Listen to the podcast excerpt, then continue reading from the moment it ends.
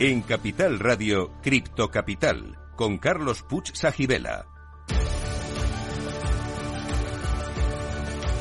Saludos a todos los criptocapitaleros. Para vosotros es este programa el primero de la radio española que te cuenta lo que nadie te está contando sobre la tecnología blockchain y el mundo cripto.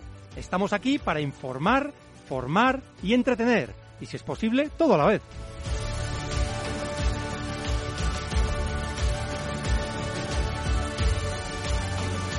Y hoy tenemos con nosotros a dos invitados fantásticos. En primer lugar, Pilar Troncoso, cofundadora de Nodal Block y Chaingo Tech. ¿Qué tal estás, Pilar? Hola, muy bien. Muchas gracias por invitarme a estar con vosotros. hoy. Gracias a ti, es un placer.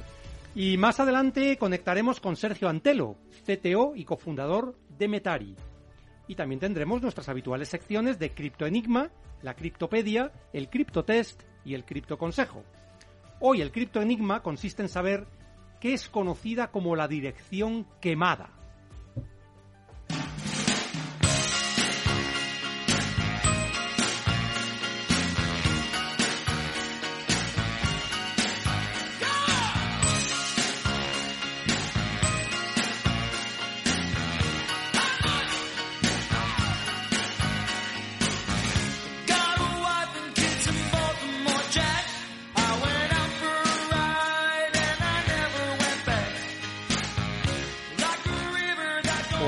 Como os decía, es un placer tener con nosotros a Pilar Troncoso, cofundadora de Nodal Block o Aro y Chaingo Tech, e inversora en Aidea, compañía del Grupo Planeta, que ofrece soluciones basadas en inteligencia artificial. También es inversora en Itbotic, compañía 100% española que desarrolla soluciones de identidad digital y autentificación, y Black Hole, que se dedica a la ciberseguridad y al hacking ético. Anteriormente, Pilar trabajó en Jaap Digital Services, en Grupo Lead, en Kia, en Grupo Urbar, en Aon Hewitt Spain y en Price Waterhouse Coopers. Pilar además ha sido premiada como Mujer FinTech del año 2022 y además es profesora en el máster en blockchain del IEB. Bueno, Pilar, impresionante esto, ¿no? Joder, muchas gracias. La La verdad es que no gusto. paro. da gusto tener una persona como tú aquí en el programa. ¿eh? Y- Muchas gracias. La- ¿Sabes? La, la- desventaja es, eso es porque tengo muchos años, entonces ya llevo muchos años No trabajando. tantos, no tantos. ¿eh? Bueno, déjate, pasamos página. Bueno, hay una pregunta que hacemos a todos nuestros invitados, Pilar. Y es, ¿eres criptofan o criptoescéptica y por qué? Madre mía, pues no, yo soy criptofan. Ajá. Vale, y además, cuando conocí esta tecnología, la conocí por la parte de Bitcoin. Ajá. Vale, con lo cual, cuando entendí de qué iba esto, dije, madre del amor hermoso, y además tal cual, ¿vale? Y dije, bueno, no sé si el mundo está preparado para adoptar esto, cosa que efectivamente no lo estaba en ese momento, pero sí entendí la parte de la, de la tecnología y de los casos de uso que se podían montar, ¿vale? Por un poco por mi pasado. Entonces, tu contestación, sí, soy criptofan. Bueno, luego dentro de la tribu de los criptofans hay los maximalistas del Bitcoin. ¿Tú Sí, eres por de- supuesto. ¿Tú eres de esos o no? ¿O cambio, cambio de opinión de vez en cuando. Eh, sí, soy criptofan Bitcoin. A tope, ¿no? Sí. Oye, eso está muy bien. ¿eh? Bueno, tenemos una sección en Criptopedia y te vamos a hacer un pequeño atraco. Y en esa Ah, vale. sección explicamos algunos de los conceptos más importantes para entender y aprovechar el mundo blockchain y la web 3.0. Y en este caso vamos a pedirte que nos expliques qué es la IOMT o Internet of Military Things. ¿Qué es eso? ¿Te atreves? Bueno, me atrevo, más que nada, a ver, es, es eh, devices de Internet of Things, pero dedicadas al, a, a lo que es defensa y, y, bueno, pues a lo que son todos los sistemas de comunicación militares, ¿vale? Esta, este, este, bueno, estas siglas nos las hemos medio inventado yo y mis socios, ¿eh? O sea, ah, no bueno, te creas bien, que, ¿eh? que- Es primicia. Pues no lo sé si es primicia. La verdad es que tampoco me he puesto a buscar a ver si alguien más lo tenía, porque tampoco creo que seamos los más listos del mundo. Pero sí, sí que, bueno, que es, es- es un acrónimo. Es un poco ya decir, oye, vamos a generar devices que ayuden a una vertical concreta. Pues luego si igual sale un Internet of Agrotech Things, no lo sé. Pero bueno, seguramente. seguro, seguro, porque al final no cabe ninguna duda que la especialización está ocurriendo. Y más con el 5G, IoT, blockchain y todas las tecnologías juntas, ¿no? El IoT, que es la conocida por Internet of Things, que es que cualquier dispositivo se puede conectar Correcto. a Internet y poder, bueno, hacer operaciones y transacciones a través de, de ese dispositivo, información, etcétera. Pero este acrónimo que os habéis inventado, ¿es solo para el sector militar o hay aplicaciones militares que se pueden llevar a la vida civil o a otros sectores? Sí, sí, claro que se Es puede, así, ¿no? por supuesto. Al final, que no se nos olvide del, de todo lo que está ocurriendo en temas de ciberseguridad. Ver, la ciberseguridad, como todos sabemos, es, bueno, aparte de una preocupación para todas las empresas, y cuando digo todas, es todas. Esto no solo les pasa al IBEX 35, Claro. que también, sino que pasa a las pymes y micropymes y autónomos. O sea, el tema de los hackeos a devices es, bueno, está a la orden del día en nuestros ordenadores y en nuestros sistemas. Con lo cual, cualquier medida que se desarrolle en cualquiera de los dos mundos es cuestión de acertar en el caso de uso que resuelves o el pain que resuelves Claro. para ajustarlo ¿no? al mercado al que vas. Eh, Pilar, de todos los proyectos en los que estás, si quieres empezamos hablando de Oaro, ¿qué te llevó a fundar este tipo de, de organización, de empresa? eh? Pues mira, eh, si quieres y si me permites, Sí. empiezo por Chengo porque fue Pues a través perfecto, de Chengo que luego conocí a mis Sí, socios sí. de Oaro. Perfecto, perfecto. Pues mira, con Chengo, te- cuando- lo, lo que te comentaba antes, cuando entendí esta tecnología, uno de los primeros casos de uso que entendí, que además Maersk lo sacó Ajá. al mismo tiempo, y yo diciendo, vaya hombre, en fin, es lo que hay, Eh, es en cadenas de comunicación muy largas, Sí. blockchain tiene muchísimo sentido para asegurar eh, no solo las transacciones, sino todo el tema de los documentos Claro. cuando, bueno, pues contratos muy largos, o sea, muchos intervinientes, eh, en fin, una cadena muy larga de operaciones que se tiene que hacer, dije, jolines, pues en la parte de shipping, Sí. o sea, soy perfectamente consciente por pasado familiar y tal, lo conozco y digo, este es un caso de uso brutal. Y efectivamente, eh, O sea, estamos hablando de conocí- logística y transporte marítimo, sobre todo. es que ahora es, lo- ahora es toda la cadena logística Sí. y, y de camiones, trenes, lo que sea, porque al final puedes adaptar esa documentación, pero ya es casi todo automático y es inteligencia artificial también lo que hay. Pero Claro. sí que es cierto que cuando comenzamos nos eh, metimos en el nicho de shipping, Ajá. Del Con lo cual, marítimo. Tech nació con esa misión, Con digamos, esa ¿no? misión, exacto. El llevar la tecnología blockchain al mundo del transporte marítimo Correcto. y luego, por extensión, pues Correcto, sí, porque al final en la cadena logística se va ampliando y de hecho uno de los grandes retos que hay ahora mismo en la cadena logística o supply chain o como quieras llamarlo es, es mezclar toda esa seguridad documental, eh, aprovechar esos datos con inteligencia artificial y por supuesto asegurar las operaciones con, con sistemas de, de ciberseguridad mm, en Potentes, esa ¿no? ca- Pues sí, potentes, porque es un problema. Y además, cada día averiguas más casos que dices, madre mía, porque esto va muy rápido. Entonces, ahí vuestros clientes, digamos que son navieras, son empresas que hacen este tipo de comercio. Sí, o eh, exportadores. o exportadores. Ten- Ajá. O sea, cuando empezamos, al, al final se lo contábamos a todos. Lo que pasa es que es un sector muy, muy complejo, Sí, muy, em, muy tradicional. muy cerrado también, ¿no? Correcto, pero bueno, pasa en otros sectores. Sí, en, sí. en este país no y en el mundo entero. Eh, tanto por regulación, mm, sobre todo entidades que tienen una deuda tecnológica muy grande, que para cambiar sus sistemas, Cuesta muchísimo. pero muchísimo, muchísimo. O sea, esa deuda mm, pesa Claro. en- para tomar decisiones e integrar nuevas ideas. Lo que pasa que también es cierto que la tecnología evoluciona y ahora, vamos a ver, se crean microservicios, se apifican los sistemas para que no sea esas integraciones intrusivas Sí, en los sí. procesos existentes, ¿no? Claro, claro. Pero bueno, pero eso ha ido evolucionando, pero es un cambio de mindset para organizaciones tradicionales brutales. Brutal. Y en logística, más. Más todavía, ¿no? Entonces, dices que empiezas con Cheigo Tech, Sí. ahí conoces a unos socios con los Sí, cuales... bueno, los, los, me, me- los encontré en, en el Instituto de Empresa, de hecho, Ah, a bien. estos chicos, sí. Y ganaron un premio Sí. en- por su proyecto y, bueno, me llamaron para ser mentora, bueno, una historia. Em, y los conocí y dijimos, oye, si lo hacemos real, y yo, genial. Pues a por ello, ¿no? Entonces, a por ello. Entonces, nada, fuimos a buscar financiación, gente y tal, y bueno, y sigue viva, veremos. Ahora ver. que hablas de la financiación, ¿nos puedes hablar un poco de las diferencias que hay entre conseguir financiación en España o en Europa y en otros sitios, como en Estados Unidos y demás? O sea, ¿qué, qué dificultades os habéis encontrado para financiar un proyecto tan innovador como este?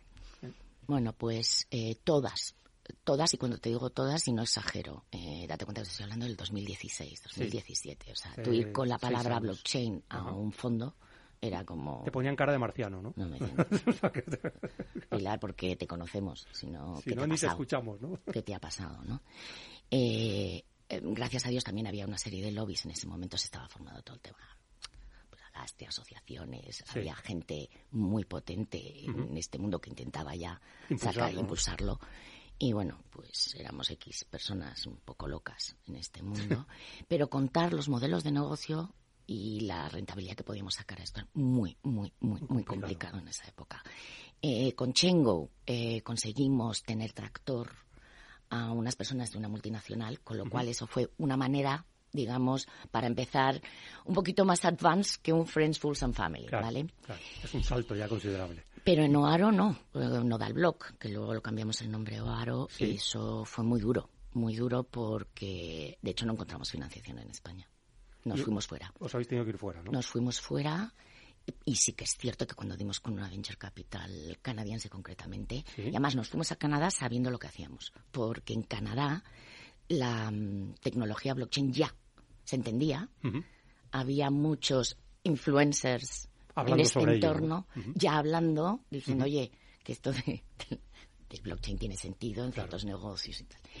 Y gracias a Dios, pues encontramos nuestro inversor, que sigue siendo nuestro socio Qué bien. eh, en Canadá, y bueno, y ahí estamos. Oaro, digamos, cuéntanos un poco qué pretendéis, qué, a qué se dedica, cuál es el foco. Pues mira, em, al inicio, y como toda startup, hasta que te encuentras a ti mismo, ¿no? pues pivotas varias veces. Sí, se ¿no? dice, exacto, lo de pivotar. Pivotamos y además créeme un montón. y además teniendo el equipo tecnológico aquí en España Sí, y, y todo el negocio aquí. Y que no se nos olvide que hubo una pandemia además. sí, es que menuda. O sea, es que dices, bueno, Sí. que, que por otro lado sí que es cierto que potenció lo que era la transformación digital, Sí, sí. abrió mentes, o sea, pasaron muchas cosas, pero en la parte de aterrizar proyectos reales, pues Costaba muchísimo, ¿verdad? entonces, ¿qué hicimos? Pues bueno, utilizamos varias estrategias, ¿no? Mm, De ir a, a distribuidores, eh, fuimos a, bueno, a cliente final y luego sí que es cierto que nos apoyamos también, como no podía ser de otra manera en ese momento, en aceleradoras. Sí. ¿Vale? O sea, trabajamos con aceleradoras porque era la manera de que ellos buscaban los retos internos de grandes compañías que estaban dispuestas por lo menos a probar, a probar la tecnología en casos reales. Y ahí, y pues, pues, no sé qué decirte, pues en Pharma, por ejemplo, hemos hecho cosas estupendas. Eh, además, bueno, con unos ahorros de costes que es que son Brutales, ¿no? impresionantes, pero impresionantes, pero, pero porque todo venía de muy pedestrian, ¿no? Sí, sí, Entonces, sí, sí. realmente, cualquier avance, ya solo de quitar el papel, pero ya le das ese toque blockchain, identidad digital, para procesos de calidad en farma, bueno, los ahorros de costes son brutales. ¿Qué más hemos hecho así? Bueno, pues tenemos un sistema de, de ticketing eh, para partidos de fútbol, bueno, para todo el tema deportivo. Sí, Trabajamos con la. Federación Española de Fútbol, por ejemplo. Ajá. Bueno, y con el Parma también. Bueno, trabajamos con varios equipos y, mm, bueno, hemos trabajado en fintech. Hemos, o sea, eh, eh, como, como nuestra tecnología es muy transversal, Sí. realmente sirve pa- para, para muchos casos de uso en, En muchas, en verticales. Ajá. Pero sí que es cierto, y esto sí que insisto, que el intentar focalizar ya tiene mucho sentido, porque no podemos ser todos expertos en todo. No, ¿Vale? claro. Entonces, donde sí hemos encontrado un nicho es en el tema de aviación, en la identificación de personas.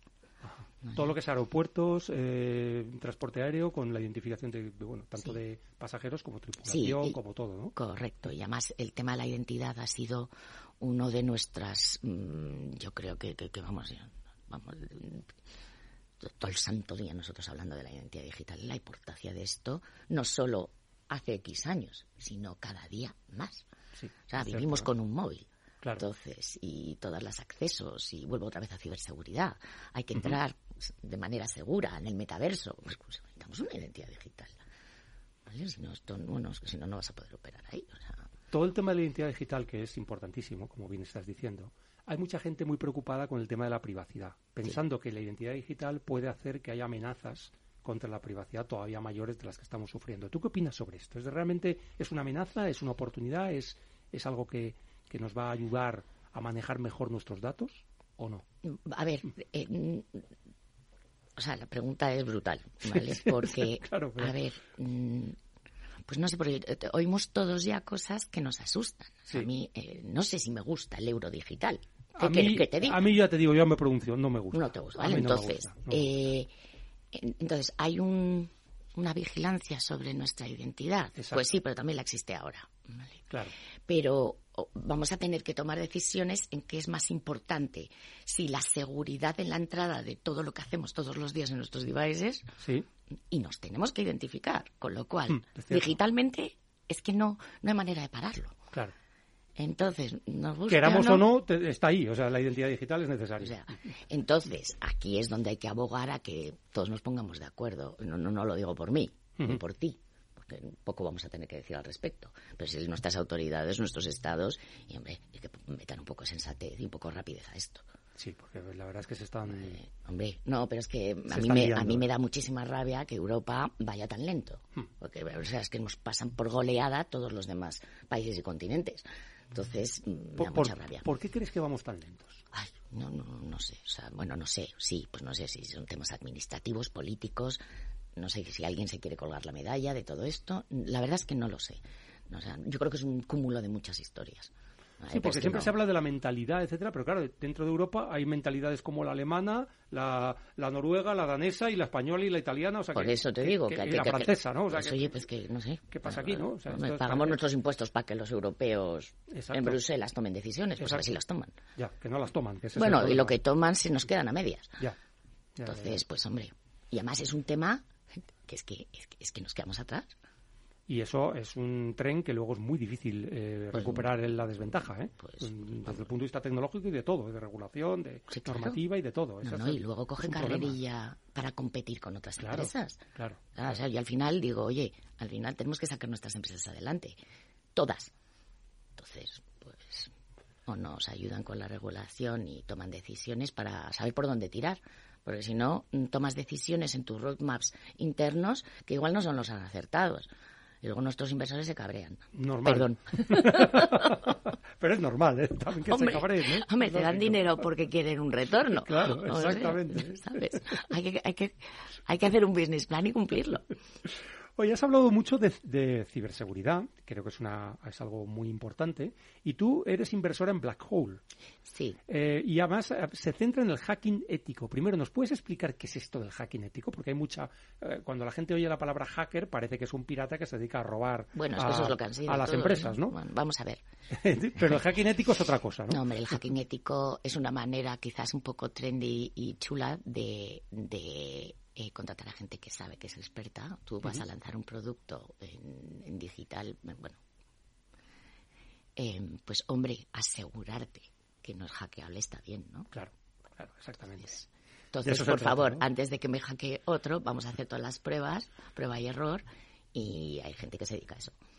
Y desde ese punto de vista, la blockchain ayuda, quiero decir, a que sí. es una capa de seguridad Sí, sí, sí, sí, adicional sí. potente. Mira, yo, pero eh, esto ha sido últimamente, ¿eh? no, tampoco soy yo la gran experta en esto, Ajá. lo que pasa es que sí que entiendo los problemas, entonces también me dedico a intentar resolverlos. Entonces, al final, claro que blockchain ayuda. Blockchain ayuda en muchas cosas, porque al final es distribuir, ¿vale? Y descentralizar. Entonces, esas dos palabras, mm, ¿vale?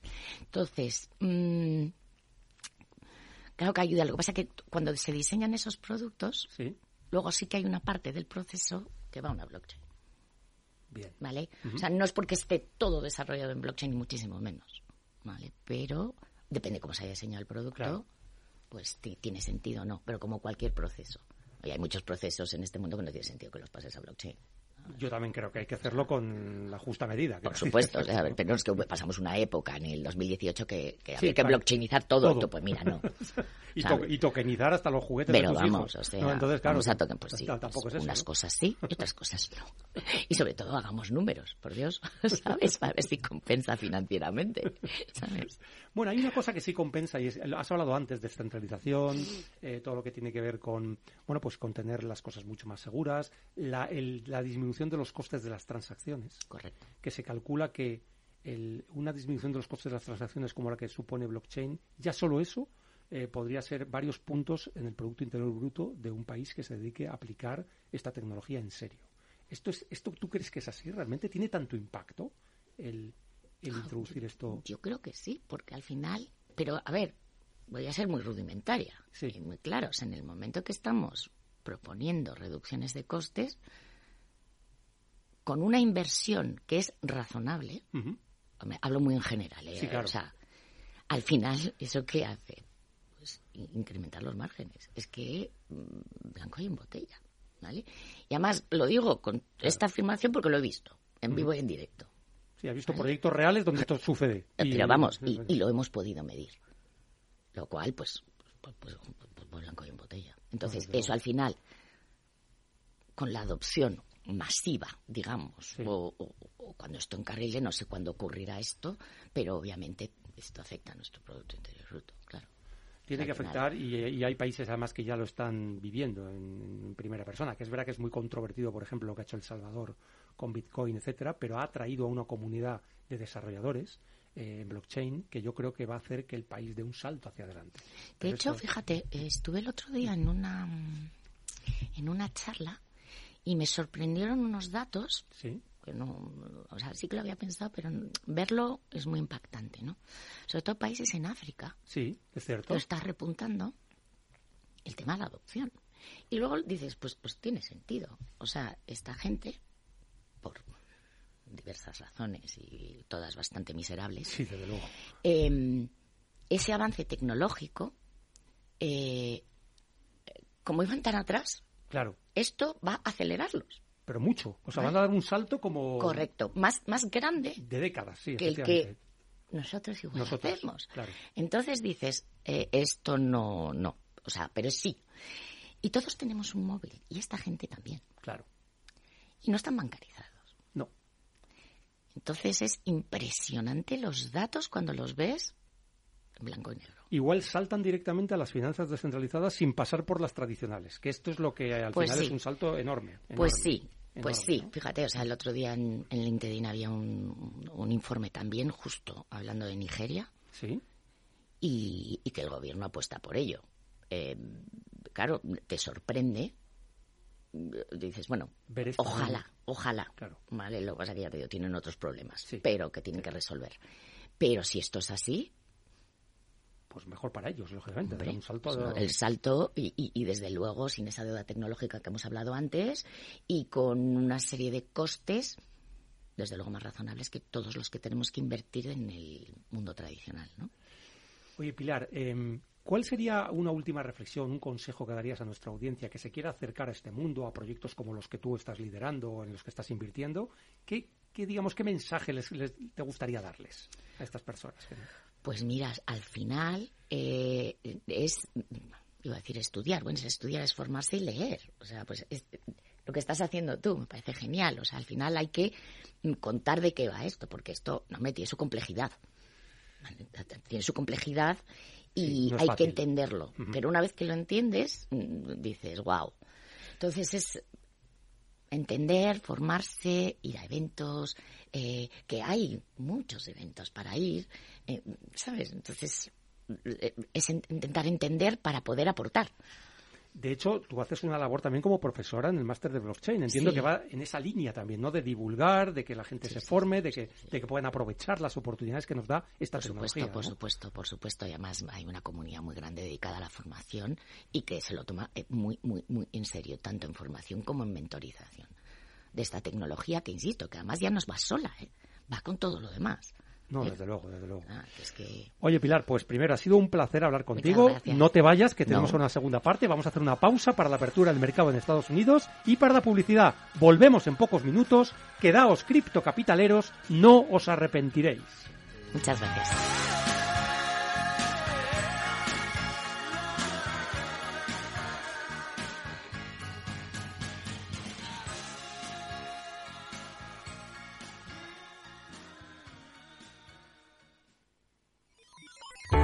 Los robots escuchamos Capital Radio.